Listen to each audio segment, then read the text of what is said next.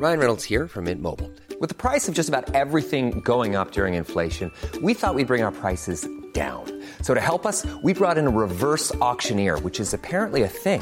Mint Mobile unlimited premium wireless. Ready to get 30, 30, bit to get 30, bit to get 20, 20, 20, bit to get 20, 20, bit to get 15, 15, 15, 15 just 15 bucks a month. So, Give it a try at mintmobile.com slash switch. $45 upfront for three months plus taxes and fees. Promo for new customers for limited time. Unlimited more than 40 gigabytes per month. Slows. Full terms at mintmobile.com. Heraldo Podcast, un lugar para tus oídos. Noticias del Heraldo de México.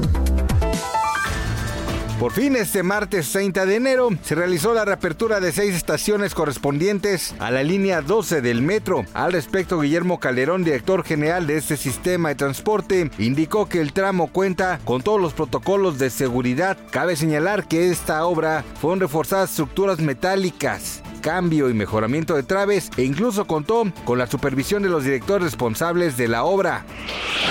Un juez en materia penal en la Ciudad de México negó este día la suspensión provisional al ex titular de la Procuraduría General de la República, Jesús Murillo Caram, relacionado al caso Yotzinapa. Este hecho sucede luego de que el exfuncionario tramitara un amparo contra el juez que le negó la posibilidad de auxiliarse con el objetivo de reunir documentos a su favor. Esta tarde una mujer falleció luego de caer al vacío desde las vías del tren interurbano México-Toluca, muy próximo a la estación Lerma en el Estado de México. Al lugar acudieron servicios de emergencia y peritos de la Fiscalía General de Justicia del Estado de México, quienes de inmediato iniciaron con las indagatorias correspondientes y el levantamiento del cuerpo. Pese a las distintas versiones, hasta este momento se desconocen las causas reales del suceso.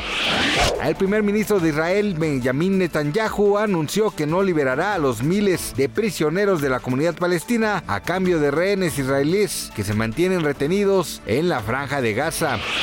Gracias por escucharnos, les informó José Alberto García. Noticias del Heraldo de México.